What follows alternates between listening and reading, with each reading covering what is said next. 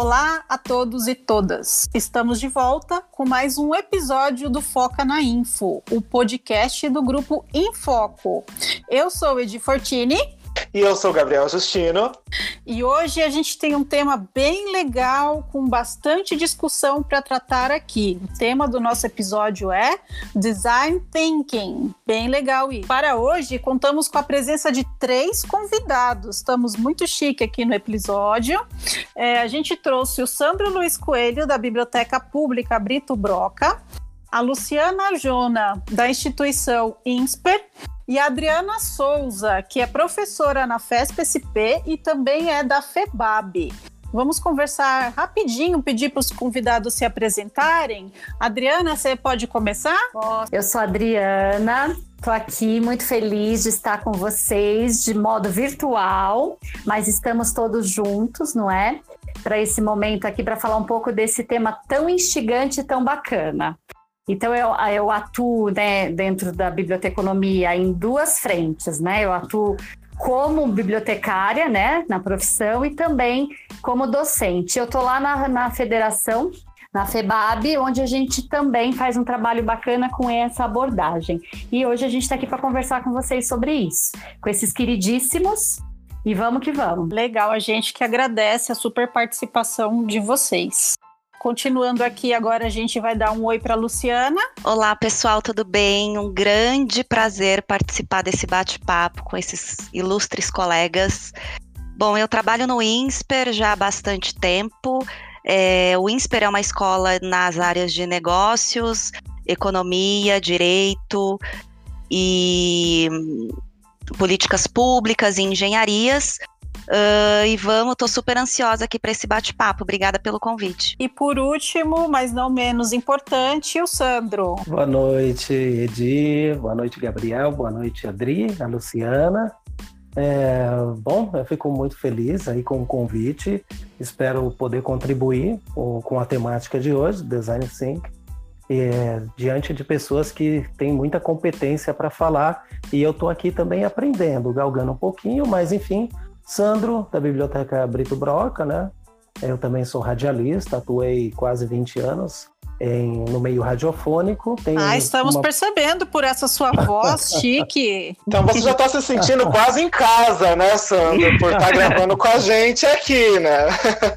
ah, mas mesmo assim, a, a sensação de, de gravação ela sempre dá aquele frio na barriga e a gente tem uma responsabilidade muito grande quando fala, porque a gente não sabe às vezes o poder do alcance da nossa fala e que ela pode em alguns momentos influenciar para o bem e para o mal. Então, a gente está ah, é aqui verdade, com né? muito né? cuidado para que a gente possa fazer a coisa certa, porque vamos combinar, o que tem de errado acontecendo por aí já está de bom tamanho, né? Já tá, né? Com certeza. Bom, como, como a Adriana ela vai ser a nossa facilitadora hoje, né? Ela conhece uh! mais sobre o design thinking. Vamos todos sair daqui craques no design thinking, né? Nossa, assim esperamos, Edi. Assim esperamos que, que possamos aprender muito com esses super profissionais. É, e eu gostaria de começar perguntando para ela como é que nós poderíamos definir o design think e, e quais são os benefícios que, que ele traz para as unidades informacionais. Então, é, é, é, tão interessante porque é uma, é, uma, é uma linguagem acessível a todos quando a gente fala de design. Já temos aí, né? Um, todo mundo tem um imaginário, mesmo aqueles que nunca frequentaram uma escola de design, nunca fizeram design, mas já tem um imaginário do que vem a ser o design. E é o, a, a base né, do design thinking, porque é a gente pensar e apresentar esse pensamento de forma visual, né? E também pensar a partir de um olhar humano, né? Então é centrado no ser humano. Então é uma abordagem, muitos tratam como uma abordagem de inovação, tudo a ver, né? E também quem está na área acadêmica, como é o meu caso, trata como uma metodologia para a solução de problemas. Eu uso isso como uma prática de solução de problemas numa disciplina que eu ministro na faculdade. E também eu posso chamar de uma estratégia de ensino-aprendizagem, né? Então, assim, pra, pra, dentro do que eu estou aprendendo, porque, assim, é, cada dia a gente aprende um pouco mais sobre isso, né? E também na vivência com os bibliotecários em várias tipologias de bibliotecas, você acaba entendendo do ponto de vista do uso por esses profissionais e das suas necessidades com as suas comunidades. Então, o que, que eu vejo? É, ele é, é assim, a solução para tudo, desde que a gente pense no colaborativo, desde que a gente pense na questão realmente de cooperação. E tem tudo a ver com a biblioteconomia, né? Uma área humanista, é uma área que busca disseminar informação e uma área que tem todo um trabalho de relacionamento interpessoal. Então, nesse sentido, a gente tem que aí é, unir esforços, entender o que há de necessidade em cada local de trabalho que a gente atenda, né, o público, e esse público é a nossa comunidade, e fazer com que esse processo seja o melhor possível. Né? Então ele, ele realmente ele transforma, ele é transformador onde ele é colocado. E, e eu acredito que a biblioteca ganha muito, tanto a biblioteca quanto seus, as suas comunidades e também os, as mantenedoras das bibliotecas. Então, assim, tem gente que está numa biblioteca, como a, a, Lu falou, é uma biblioteca é, acadêmica, mas é uma biblioteca particular, é uma biblioteca privada, né? O Sandro está dentro do, do, do, teor aí das bibliotecas públicas, que tem tudo a ver com as necessidades e interesses da comunidade que ele atende, e que muita dessa comunidade está em vulnerabilidade. Então, assim, há muita coisa para fazer com o processo. O processo ele vai do Iapoque ao Chuí. Você faz o que você quiser com ele, desde que você pense no ser humano. O foco é centrado no ser humano. Por isso que eu, eu a, atendi logo ao pedido quando eu fui solicitada para fazer é, parte desse projeto lá na FEBAP. Ah, bacana isso. E aí, trazendo um pouquinho aqui já para a experiência dos nossos convidados, eu queria primeiro falar com a Luciana e aí depois o Sandro também. É, eu queria saber qual foi, como que se iniciou esse processo com vocês? Se vocês já tinham ouvido falar antes, como que deu esse start assim na cabeça de vocês de que isso poderia ser bem legal para ser utilizado, claro, do que compete a cada cada um, porque são, é, como também é uma metodologia, não é igual para todo mundo, né, Adriana? Cada Isso. um em si insere. Não é, é uma da... receita de bolo, né, Edi? Isso, não é uma exatamente. receita de bolo que você copia e não. cola, que você tem que considerar os seus usuários, a sua comunidade, né? Isso, exatamente. Isso. Então eu queria ver um, um pouquinho da Luciana e depois do Sandro. Legal. Bom, lá com a gente, né, nós somos uma instituição privada, então voltada à biblioteca universitária, e a gente já estava bastante incomodado com o modelo, layout que que a biblioteca tinha, dado toda a estratégia que nós vínhamos trabalhando com maior foco nas necessidades dos, das pessoas que frequentavam. Então, o que a gente queria? A gente queria mostrar para todo mundo o grande potencial que a gente tinha em termos de, de, de atendimento, daquilo que nós podíamos entregar para os nossos alunos, colaboradores e professores, e a comunidade de uma forma geral. Então, a questão da, da, reforma em si, porque o nosso projeto foi pautado numa mudança na reforma do espaço, é, quando a gente levou isso para o comitê executivo para ser discutido, uh, eles falaram: olha, vocês têm carta branca para pensar, né? Obviamente não, não tem carta branca para executar, mas a gente tem uma, uma condição, a gente gostaria que os alunos participassem. E aí, obviamente, assim, a gente conhece algumas, alguma, algumas metodologias, algumas abordagens para a gente conseguir fazer com que as pessoas participem do processo de decisão, e na verdade a gente ficou durante muito tempo pensando se algumas, algumas iniciativas que já aconteciam, elas responderiam à demanda que a gente tinha. Então, ai, vamos, vamos entrevistar os alunos, vamos fazer um grupo focal, é, vamos ver com o professor, vamos ver pra, com quem frequenta a biblioteca, com quem não frequenta o espaço. E até que nós nos deparamos com esse, com esse conceito, né, com essa abordagem, né, que como a Adri bem disse, não é uma abordagem linear, né, eu acho que uma grande vantagem do design criativo é ele não tem início, meio e fim, né, você passa por todos os passos dele, vai para a ideação, volta para a prototipagem, né, você, você não tem uma, uma linearidade do, de raciocínio, e aí nós falamos, tá, vamos fazer isso. E foi bem interessante porque, na realidade, a gente teve três meses de total imersão nessa abordagem para a gente conseguir trazer todas as pessoas para pensarem no espaço. Ele não e inclui ratific... somente o pessoal da biblioteca, né? Ele é feito de forma colaborativa como um todo. Não, de maneira alguma, de maneira alguma. E, e talvez o primeiro desafio, bom, o primeiro grande desafio, né, do, do, do o desafio de design, o primeiro deles é você encontrar uma pergunta focal, né? que eu acho que talvez tenha sido onde a gente investiu bastante tempo para pensar o que a gente queria de resposta do ponto de vista de quem usa o nosso serviço. Uh, chegamos a essa pergunta e começamos a passar por todas as etapas do design criativo. E, obviamente, que a gente teve um resultado bastante tangível e bem bacana, de um espaço bem legal e bem alinhado com, com as necessidades e os desejos de quem frequenta, mas eu acho que se ganha muito no processo sabe? Eu acho que é, é, a gente, além, além da gente ter conseguido entregar alguma coisa que tivesse consonância com a demanda que com a demanda que se esperava, né, com a demanda esperada, a gente conseguiu é, é, um, um, acolhimento dos alunos, uma aproximação, uma criação de vínculo e confiança, e partindo primeiramente de uma de, de, é, desconstrução nossa, né? Então a gente sempre costuma dizer assim que essa experiência para a gente que a gente vem utilizando para todos os grande parte dos projetos daqui para frente, de lá para frente, é que não é uma coisa para ele, né? Não é uma coisa para a biblioteca, mas é um, é, é, é um projeto construído com o outro, né? Eu acho que isso faz toda a diferença.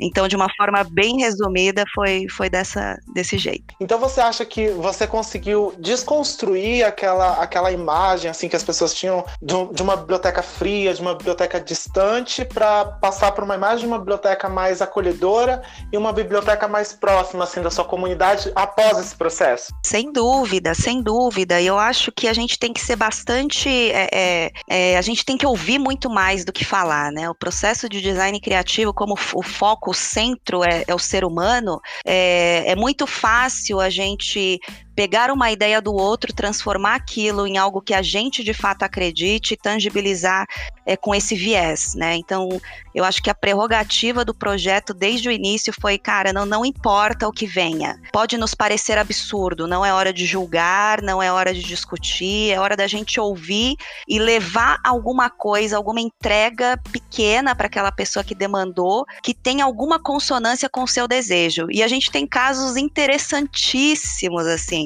muito, muito simbólicos, porque muitas vezes a gente verbaliza algumas coisas, quando na verdade o que a gente quer é outra coisa. Então, a etapa da prototipagem, quando a gente mostra para o outro aquela ideia que ele nos trouxe, para ele validar aquilo, é interessantíssimo, é um processo de construção magnífico. E, obviamente, que fica muito mais. É, é, é próximo do desejo ou da necessidade de quem usa. Então é fundamental essa essa habilidade, essa competência de escuta durante todo esse processo. Ah, bacana. Já que você tocou nesse, nesse, nessa questão das etapas, talvez não esteja assim claro para todo mundo. É, Adriana, você pode explicar para a gente rapidamente o que são cada uma das etapas? Sim, claro. É, na verdade, existe, como eu comentei, né? Há teóricos e há linhas aí que fazem, né? Há uma sinonímia sobre isso, né? No sentido de que há muita interpretação e também há muita terminologia diferenciada. No toolkit, né, que a gente teve a oportunidade de traduzir, o que, que acontece? Eles usaram a, Ideal, que é a empresa né, norte-americana, é, usaram a, a mesma ideia do material que é o universal aí, que está em todos os países, que é esse toolkit Design Thinking para bibliotecas, né? E lá eles tratam uh, o caminho, né? Que não é linear, vamos, né? Como a Lu falou também, não é linear. Você pode tá no meio do processo e voltar para o início, não tem problema nenhum. Mas um, dentro, né, de um, vamos dizer assim, né, de uns elementos que ele coloca, o primeiro é a inspiração, que é o momento de você pensar realmente no seu desafio de design, né, no seu desafio, quando eu digo no seu, é de todas as partes envolvidas, mas com foco na naquela comunidade ou naquele grupo, né, que você está querendo ali buscar para a resolução de um problema ou de um desafio mesmo. Então a inspiração é esse momento que a gente vai compilando, né, todas as dores, todas as inquietações, tudo aquilo que incomoda, né? E aí depois vai para a parte da ideação, que é a questão realmente das ideias, né? De todo mundo falar, de todo mundo é, trazer mesmo para essa para essa discussão, o que cada um pensa sobre esse problema, o que cada um pensa sobre esse desafio. Aí vai para a interação, que é o momento de pensar em prototipagem, de pensar em soluções e pensá-las de forma visual, né? Então, há, há que se ter bastante material para poder pensar sobre isso, e a gente usa muito aí materiais de todo tipo, até Lego entra na história, né? Se você tiver, para poder criar mesmo, para que você tenha esse processo criativo ali bem né, tangível. E depois a gente vai para a questão de apresentar. Né? Então é um, acaba-se que o final disso é você levar isso para ser testado por esse grupo, para ver se, isso, se essa solução realmente é uma solução bacana, né? Se isso vai dar um resultado realmente que é você testa antes de implantar, né? Isso, porque aí você tem os ajustes, é por isso que ele não é linear. Se de repente nesse processo perceber que alguma coisa, poxa, não foi bem por esse caminho, você volta, né? Você vai para a pergunta focal, né? Então a pergunta focal ela tá lá dentro da, da ideação, né? A minha pergunta tem que nascer ali desse grupo, dessas pessoas que estão envolvidas no processo, que são dentro e fora da organização. Isso é importante também mencionar. Você pode ter stakeholders, né, que são parceiros da biblioteca, sei lá, ver o entorno, o que, que você tem no entorno. A gente pensa sempre assim, ó, eu tenho uma, eu tenho aqui um parceiro, é, é um hospital, né? Eu tenho ali um parceiro, é uma, sei lá, o que, que a gente pode ter? Um uma escola um de, de arte, é isso, um restaurante. Então, essa comunidade do entorno que você está pode também ser parceira do projeto. Então, na hora da captação, por exemplo, de recursos, né? É um processo colaborativo e que também trabalha com que aí vai entrar muito a fala né, do, do Sandro, que é a questão assim, mas e, e, na minha biblioteca que eu não tenho recursos? Como é que fica? O primeiro capítulo do Toolkit, ele fala exatamente isso, que esse processo, essa abordagem, ela é para quem não tem recurso, porque ela é colaborativa, você vai, vai trazer todo mundo para dentro da, né, do, do processo em si, da, da construção desse processo. Então é bem bacana, é uma, é uma legal, ideia bem, bem muito legal. bacana. E muito Sandro, bacana. e a Biblioteca Brito Broca já é conhecida por inovar em muito aspecto. A gente acompanha aí o dia a dia do Sandro, sempre tem uma atividade nova, uma coisa bacana que ele traz. E como que foi para você, Sandro? Então, eu falo bastante, vocês já, já vão perceber isso. O, o que acontece? Uh, o serviço público ele tem uma série de implicações, né?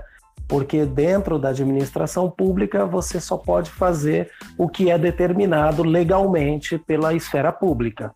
Então você não pode, é, de repente, fazer uma coisa que a lei não diz, vamos dizer, grosso modo. Quando a gente, é, em algum momento, se permite transgredir para fazer alguma ação ah, ah, fora desse do, do, escopo de isso você não, isso pode, isso não pode, a gente tenta fazer essas inovações. Mas eu queria voltar um pouquinho, porque assim, é, tanto a Adriana como a Luciana falaram coisas assim interessantíssimas e, e toda a hora que foi colocado algum tipo de conceito, alguma coisa, me fez assim um baita flashback, sabe? De lembranças de coisas que a gente fez tanto internamente dentro do equipamento público, a biblioteca, como externamente. É, então eu queria dizer para vocês assim, quando a gente chega num, num, equipamento público, como eu cheguei agora na, na, Biblioteca Brito Broca em 2017, oficialmente,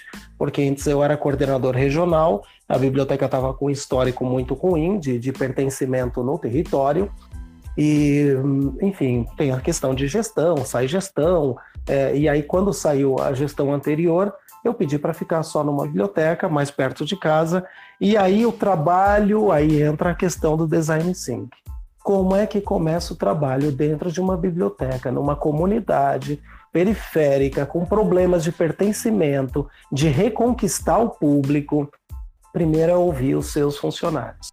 Aí é aquele momento da, da inspiração que, de alguma maneira, você chama cada um deles procura saber o que, que é melhor, sabe? Tentar moldar qual que é a sua, a sua habilidade para que a gente possa tentar trabalhar, qual que são os seus anseios. E ali, naquele momento, você começa a, a pescar alguma coisa que você possa depois transformar numa potência, né? Ter ideias preciosas, né? Isso, isso, exatamente. Porque o que acontece? Uma coisa é você chamar já todo mundo, e isso tá no, no próprio toolkit, né? Você chamar todo mundo, vamos todo mundo para uma grande conversa. Não não vai ser legal naquele momento. Você está chegando, você tem que chamar aos pouquinhos, chama um, chama outro, vai tentando, sabe, ganhar o espaço, porque o serviço público, de alguma maneira, tem essa questão, porque o novo dentro do serviço público, como em todo canto, a gente sabe como é que é, mas o novo dentro do serviço público, em algum momento, assusta. E assustar, ele pode ter um efeito repelente, né? E aí a pessoa não vai aderir àquela sua ideia, né? E é lógico que muitas ideias que eu tenho, ela não é minha. Ela é minha porque eu fui, eh, foi inspirado. Por exemplo, a gente tem um projeto que é o Venha Ler ao Pôr do Sol, que ele nasceu do ócio total. Olhando o Pico do Jaraguá, o pôr do sol, a, batemos na mesa e falou, putz, vamos fazer uma atividade voltada para o público, que é o Venha Ler ao Pôr do Sol, baseado no conto da Lígia Fagundes Teles, Venha Ver o Pôr do Sol, e a gente só pediu essa licença poética e a gente ambienta o espaço. É lógico que tem toda uma troca, que seria legal, vamos fazer aí com jovens monitores culturais, com os funcionários, aí tem todo aquele processo né, da ideação, a gente vai ter aquelas ideias, depois a gente vai fazer o. Fez o protótipo, né? Como que seria legal? Seria legal isso? E não tem problema algum da gente ver que falhou em alguma coisa e voltar para de repente refazer algum caminho que se perdeu, né? E os próprios frequentadores. É, é um processo, né, que você que você passou, né, de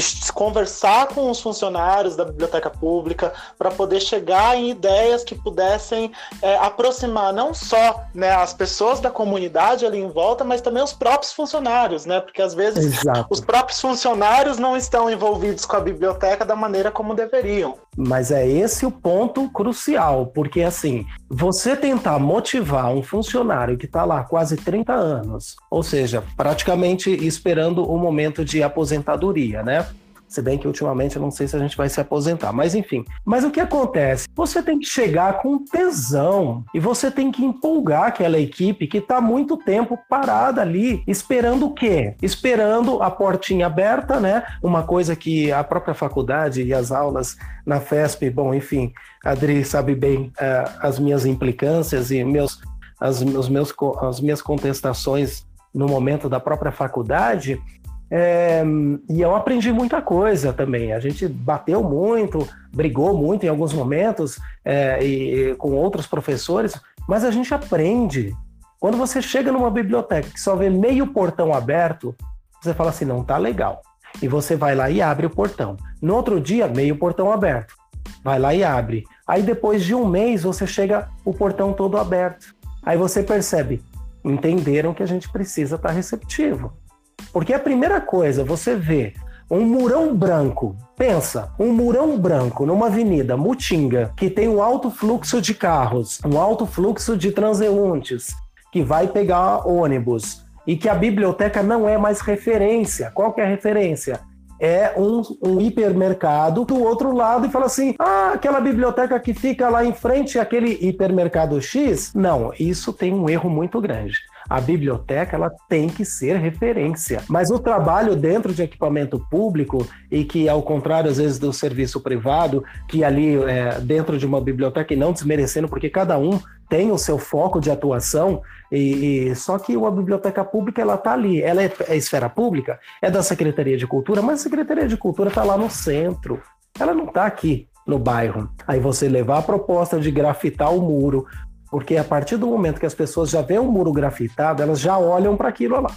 Não vai ver mais um murão branco né? E tudo é uma construção também, porque a gente fala, gente, a gente precisa chamar o público, que tal? Ah, vamos fazer isso, vamos fazer aquilo, né? E entrou no processo de conversa e vamos grafitar, vamos grafitar com coisas que têm a ver com a biblioteca. Se você vê hoje a biblioteca, acho que no Google você consegue ver. Bom, o Google não tem como, né, gente? Porque aí todo mundo fala de Google, não dá para livrar o nome Google. Então, você vai ver a fachada da biblioteca com um belo de um grafite, com pertencimento, porque quem fez o grafite foi o pessoal do Pirituba em Cores, ou seja, tem todo um significado de ressignificar aquele espaço com pessoas que moram naquele território. É uma parte do então, bairro, assim, né?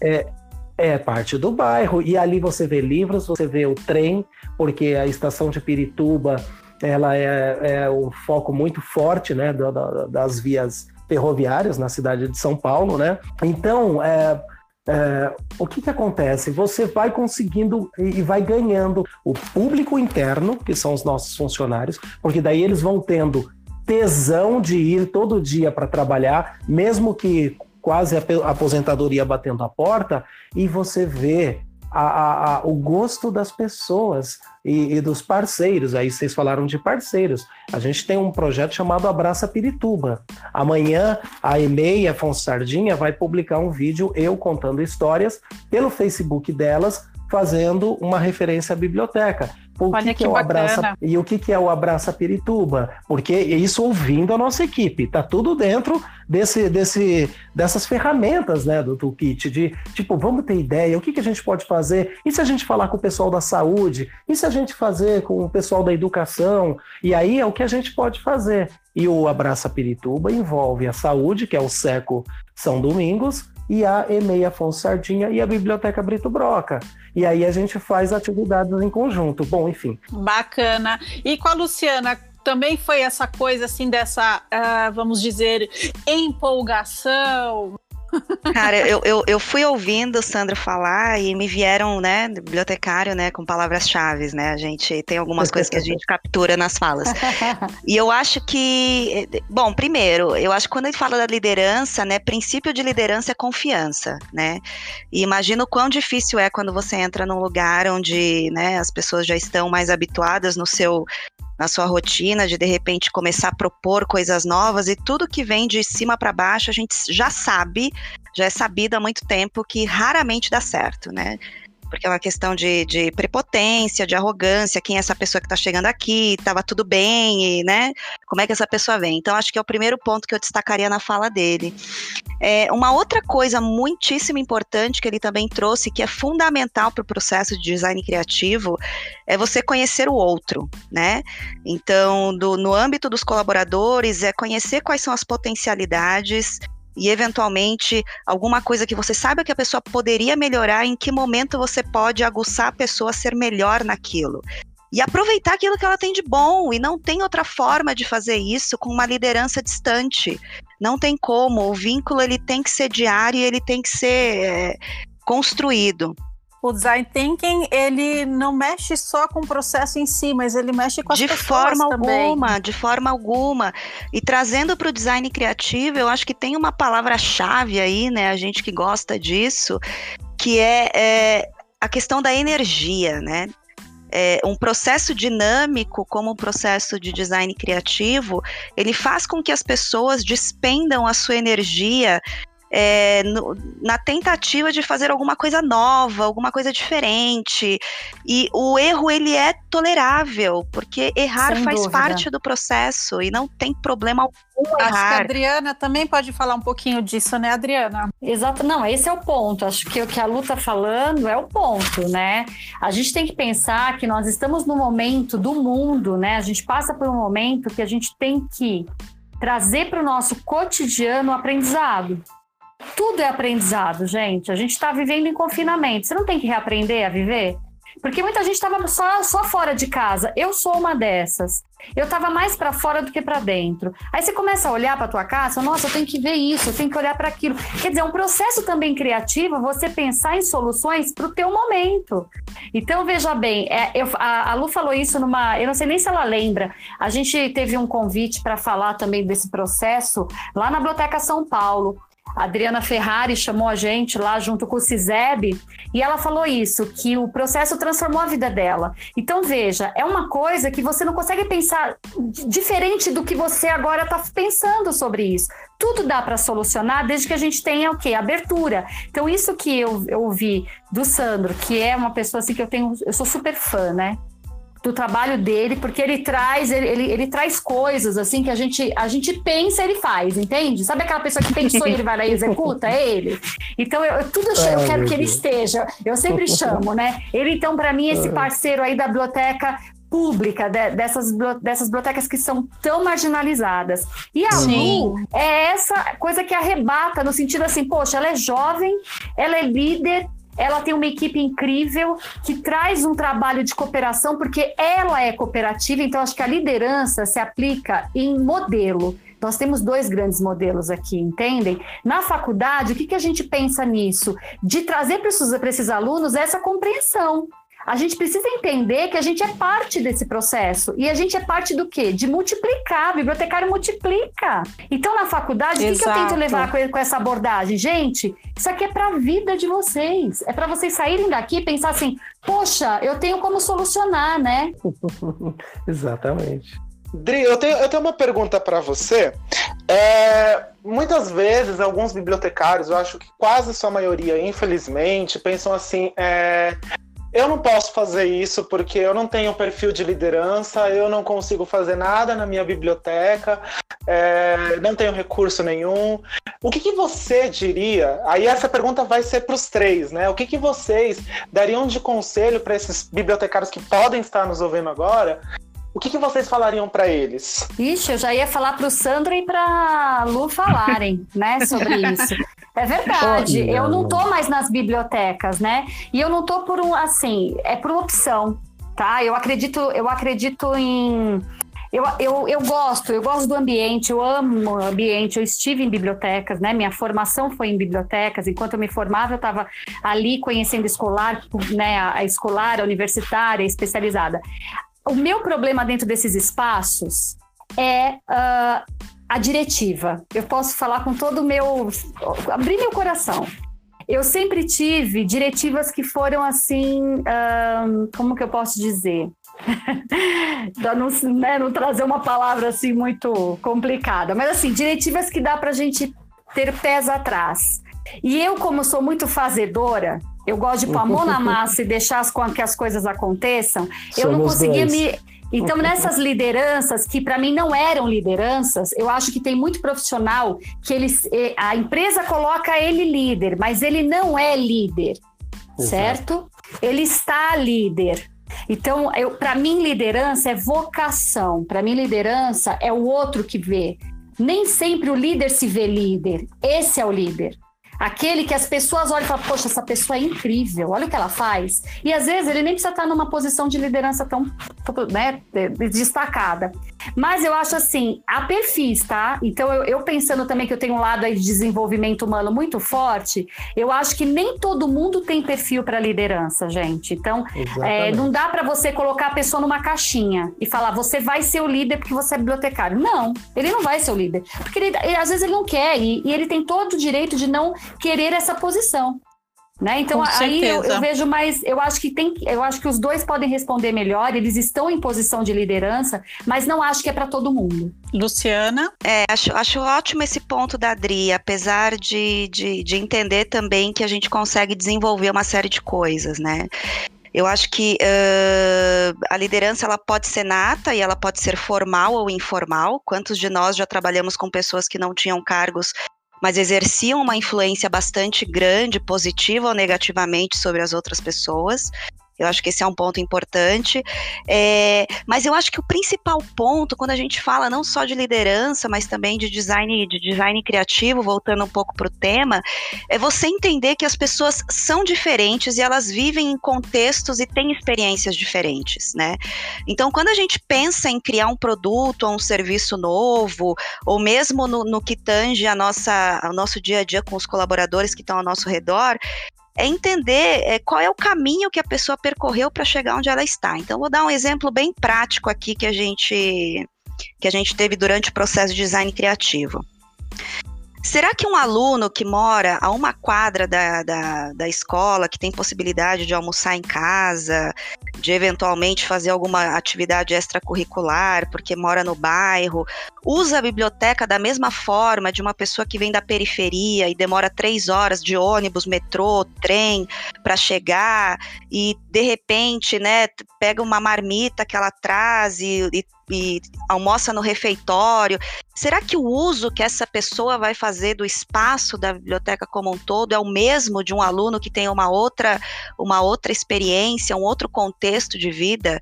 É, então, assim, a generalização no processo criativo ele é um erro, né? Ele não pode acontecer porque as pessoas são diferentes e vivem em contextos diferentes.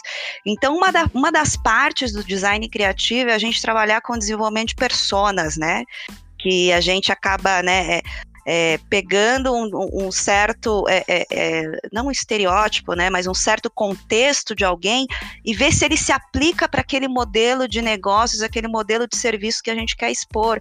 E é importantíssimo a gente entender que, apesar do coletivo, existem indivíduos que têm necessidades diferentes.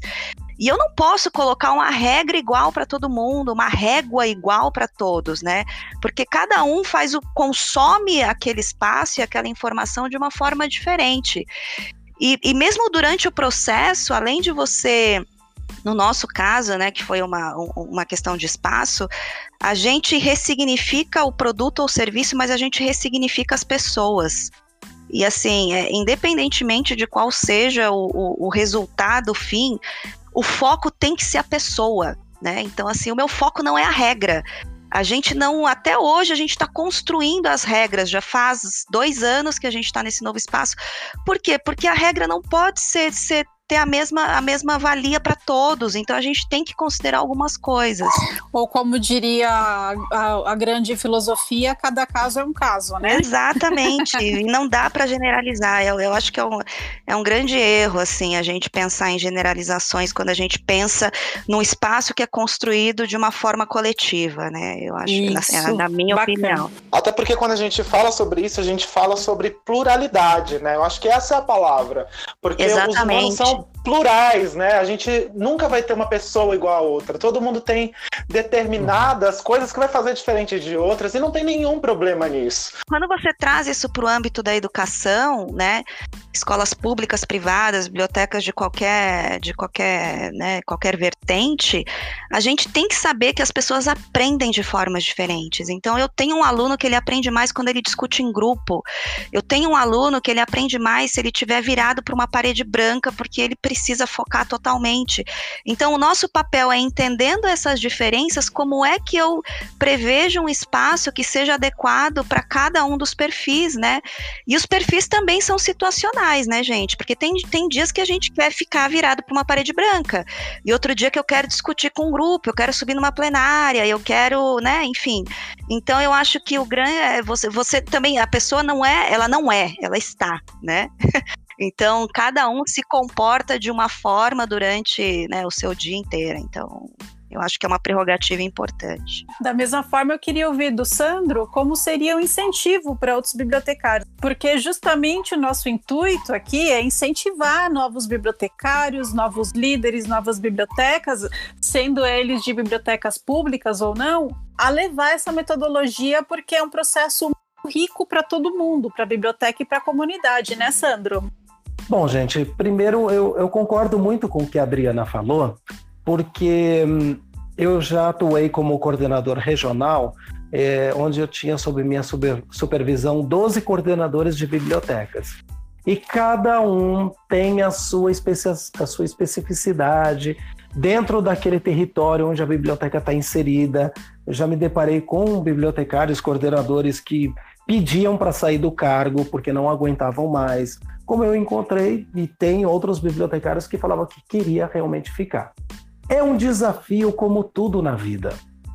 Mas eu também acredito que cada um tem o seu perfil e a gente tem que tomar muito cuidado com isso para que a gente não possa também criar um trauma em determinado profissional da informação que possa estar à frente de um equipamento muitas vezes, se tiver muito afastado em periferia, que não tem o pertencimento de uma comunidade.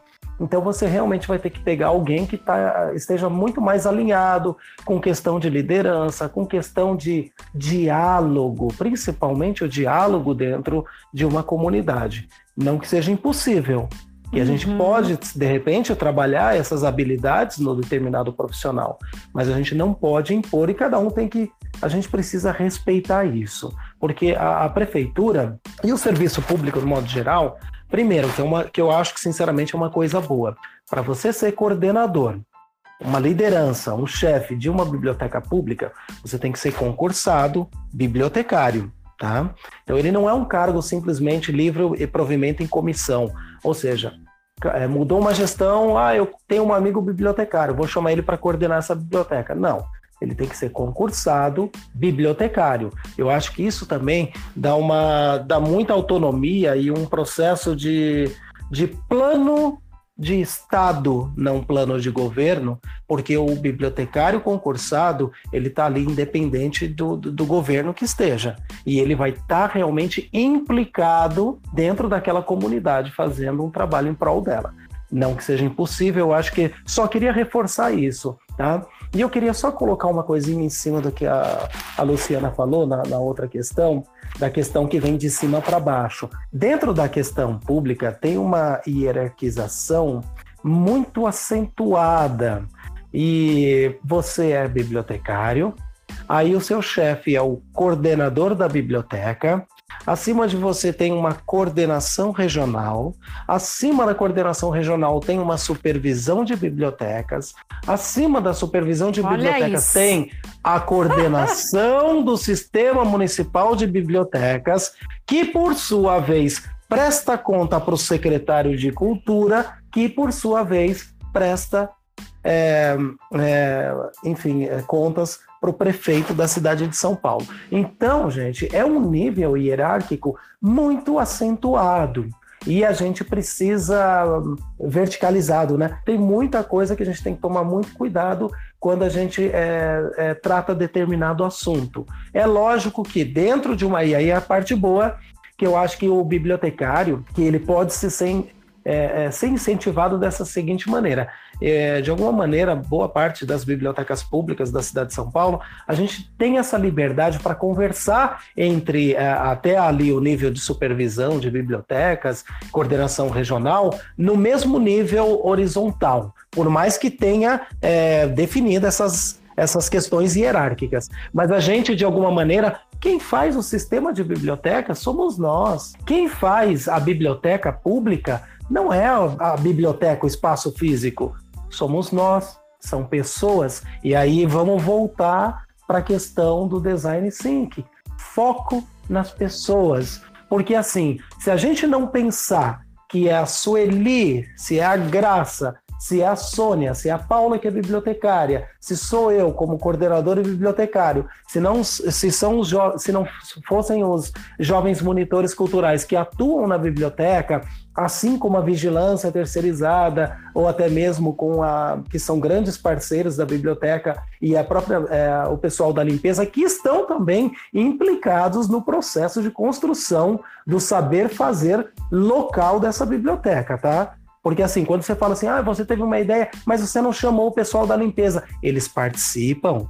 Eles participam, porque depende deles também determinada atividade que vai acontecer algum tipo de sujeira ou não, que vai implicar de repente uma demanda muito grande de fluxo de pessoas dentro da biblioteca e a vigilância também tem que estar atenta a isso. Então, assim, é, a, a, biblioteca pública, ou até mesmo outras bibliotecas, outras organizações, é, pensando também nesse toolkit, é, eles estão implicados e são eles que fazem a biblioteca, tá? Não é o espaço físico. Eu, eu não sei, eu acho que era isso que eu queria é, pontuar e dizer também para Luciana que é isso mesmo. Aí, uma visão bem freiriana, é, se o educador se o bibliotecário vem com uma verdade absoluta e não quer ouvir os seus subordinados, não tem aprendizagem. Ele não é a verdade, ele não é a verdade absoluta. Se ele não tiver a humildade, palavras de Paulo Freire, se ele não tiver a humildade de entender que ele também aprende com quem está ali, gente, a pessoa está lá quase 30 anos, eu cheguei tem 10. Você acha que essa pessoa não tem um conhecimento de, de, de, de um equipamento público dentro da periferia e daquele território onde a biblioteca está inserida?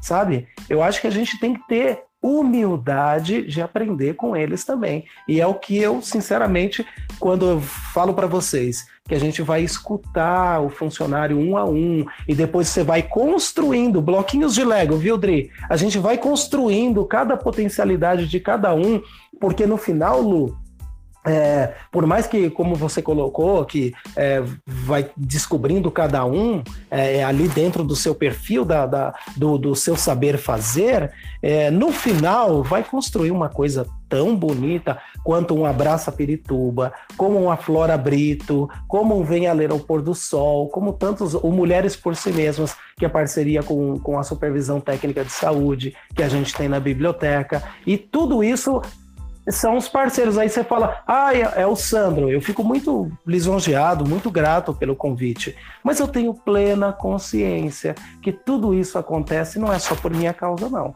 É, eu só queria complementar uma coisa que tem no material, né? Que depois acho que vou, eu tenho certeza que vocês vão deixar o material, link, alguma coisa assim, né? Com certeza. A gente, junto com esse episódio, a gente vai deixar o link para baixar esse material maravilhoso que a FEBAB traduziu. É, para os bibliotecários poderem também estar, tá, né, por onde começar, né? É a pergunta. O que, que eu vejo, né? Aqui no material tem uma parte que ele fala do perfil das pessoas para o engajamento, né? Para que você comece o processo de engajamento. Então, não é todo mundo que você vai chamar para conversa num primeiro momento, porque nem todo mundo vai estar tá com esse olhar, não é? O olhar de aprendizado, o olhar de abertura, o olhar de acolhimento, o olhar de interesse e motivação para o processo. Então, o que, que o toolkit diz? Pegue poucos, pegue poucos, né?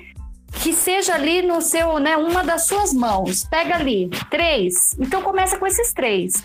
E aí o que, que ele vai fazendo? A partir do momento que há esse movimento por essas três pessoas, elas vão o quê? Reverberando. Elas vão mostrando para a instituição, elas vão mostrando para o grupo de trabalho, elas vão mostrando para outros setores e elas vão contagiando o processo para todo mundo ver. E aí no toolkit ele traz também uma coisa que a gente está falando muito, que são os perfis, ele traz ali é, para esse líder tem que ter um líder para que ele identifique as potencialidades do seu grupo. Então, por exemplo, eu tenho uma pessoa que ela vai documentar, ela é ótima para documentação do processo.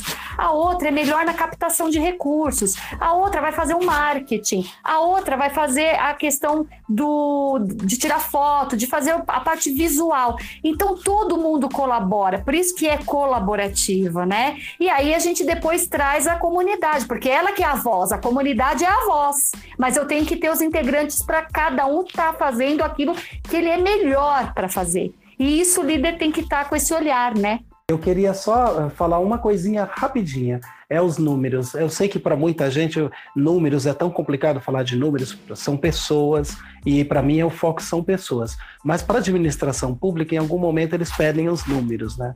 E eu tenho os números, tanto é que eu escrevi um artigo recentemente, também baseado, eu cito a, a questão do design sync, com foco né, no, no, no nosso é, frequentador.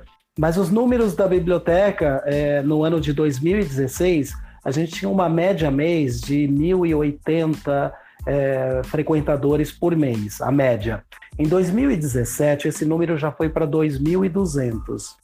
E terminamos 2018, 16, 17, 18, com cerca de 3 mil média mês de frequentadores. Então, foi um aumento aí de quase 200%.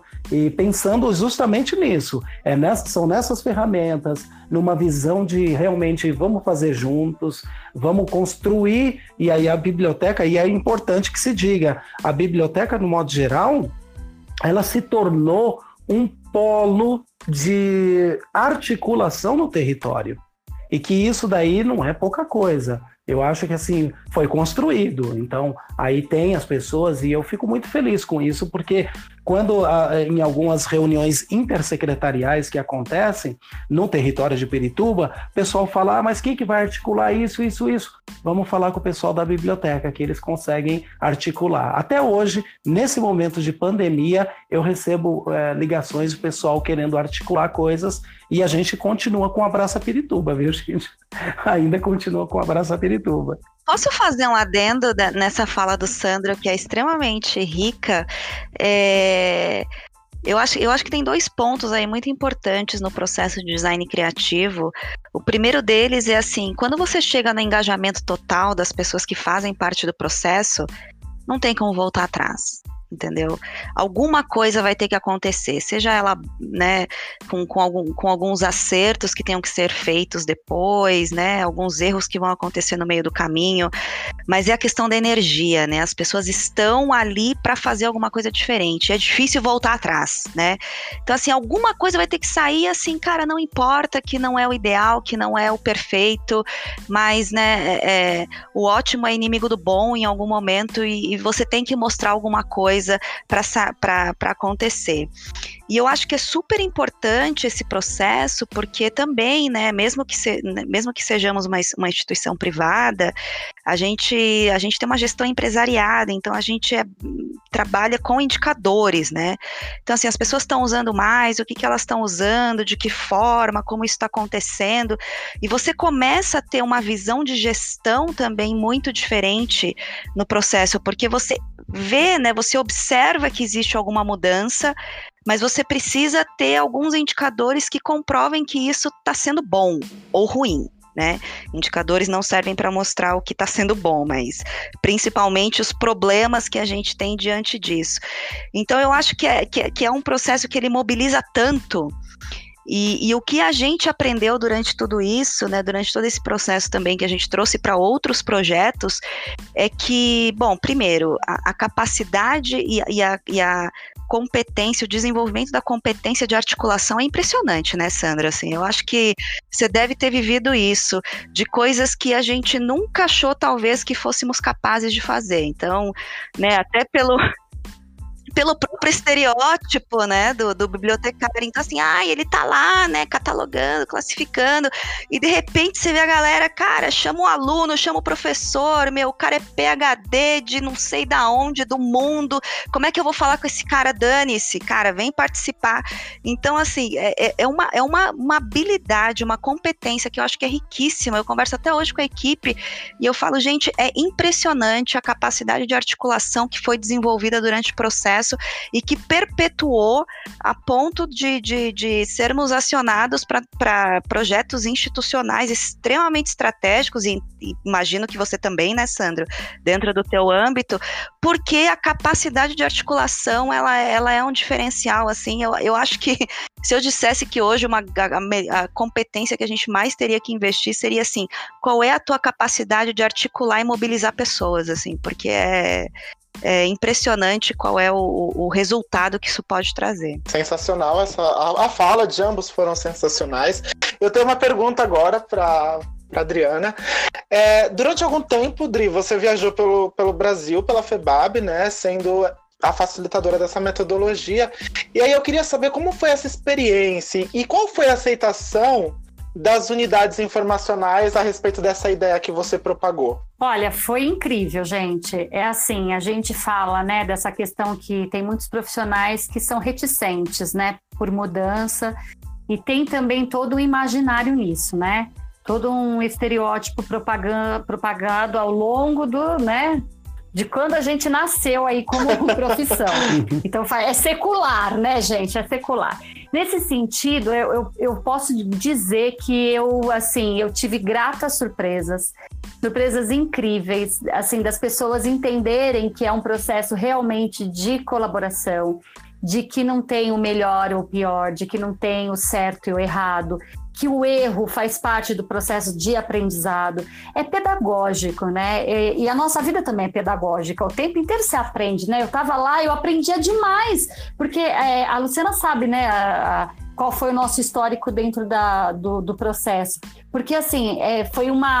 A Adriana chegou com, com a ideia. E aí, vamos? O que, que você acha? Falei, poxa, isso, isso vai mobilizar os bibliotecários? Isso vai trazer diferença para a vida deles no trabalho? Vai. Então, eu tô dentro. Né? Porque é, é isso, eu acho assim, a gente tem que estar. Tá é, nesse momento, pensando sempre em agregar. E quando você vai para um outro lugar, que você encontra uma outra história, uma outra é, vivência, né? Até cultural. Eu fui para Belém, eu fui para o sul. Então, eu fui para alguns locais que a, a, vida deles, a cultura deles e o que eles fazem é, era muito ali pontual, né? Só que veja, o que, o que, que isso traz? Por isso que eu acho que o, o que a Lu falou é bem interessante, né? Essa articulação e aí você vê que isso, eu, eu falei, eu falei para várias tipologias, gente. Eu falei para biblioteca escolar, eu falei para pública, eu falei para bibliotecas comunitárias, eu falei para bibliotecas jurídicas, falei para universitárias. Então, assim, o que, que eles faziam? Era uma, é, é em Belém foi incrível, foi uma, eles se mobilizaram. Eles pegaram a biblioteca pública, que tinha sido, é, ela tinha feito uma, uma, foi reestruturada, né, um andar lá, fizeram num local e a gente foi para lá. E aí eles convidaram, eles abriram a associação lá também, né, da FEBAB, estava é, também engajada nesse processo de,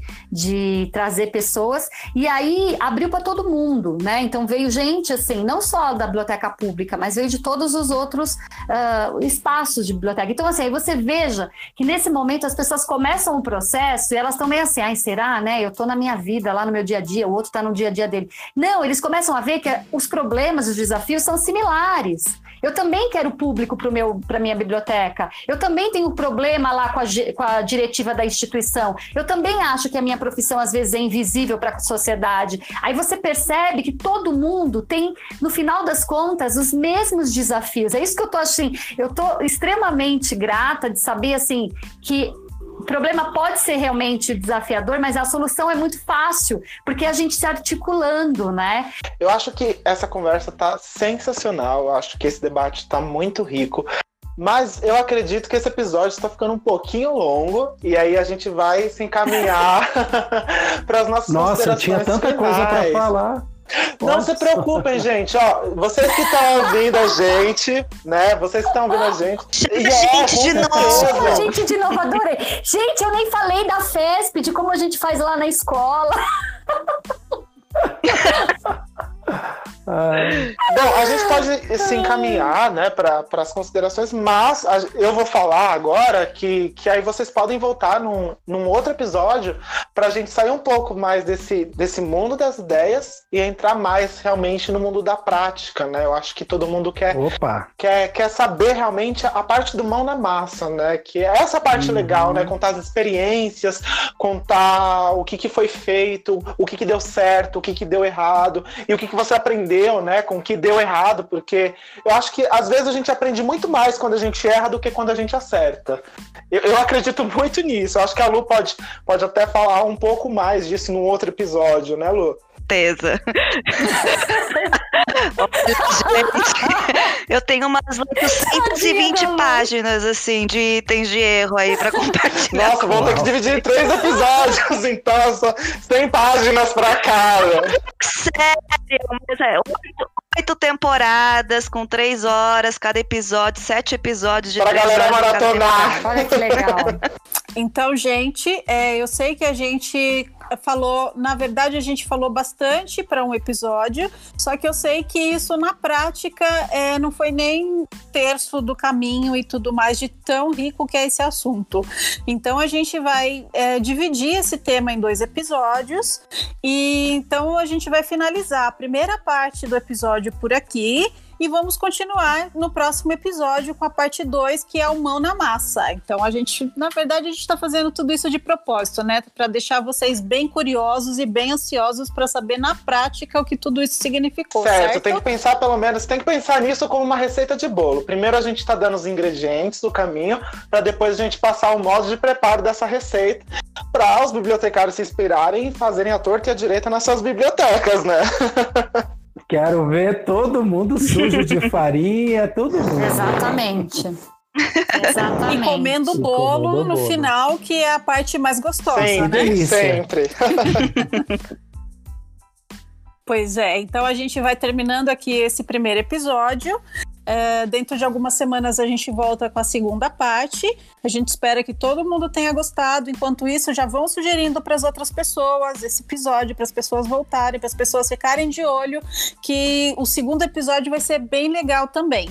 E se vocês tiverem críticas, sugestões, comentários, manda aqui pra gente, assim como eu peço para que vocês também nos, nos, sigam nas redes sociais. Nós estamos no Facebook, LinkedIn, Medium, Instagram, tudo como Enfoco na Bíblia. Nosso site também é enfoconabíblia.com.br e a gente também tem uma campanha no Apoia-se, que é apoia.se barra Enfoco na Bíblia. Bom, e nós ficamos por aqui com o Foca na Info, o podcast do Enfoco.